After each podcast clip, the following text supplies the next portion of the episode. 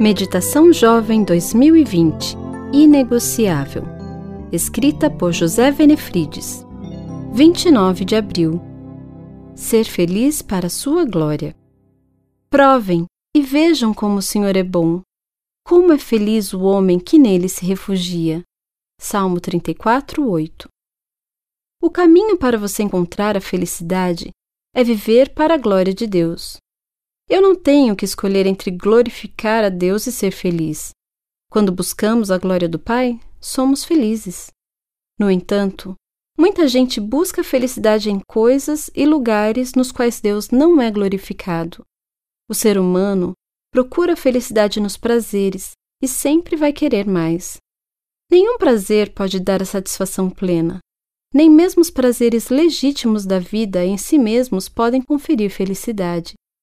No Salmo 16, 11, encontramos um princípio muito importante para a felicidade. O salmista diz assim: Tu me mostrarás os caminhos da vida. Junto a ti há sempre a mais profunda alegria, ao teu lado, os prazeres mais deliciosos da tua eterna presença. Qual é o prazer que pode nos dar profunda alegria ou alegria plena? Quem vive para a glória de Deus não precisa se preocupar em ser feliz. A glória da presença divina conduz à felicidade. Se qualquer pessoa pudesse me oferecer algo maior e melhor do que plenitude de alegria, eu o seguiria por onde fosse mas ninguém pode me oferecer nada melhor.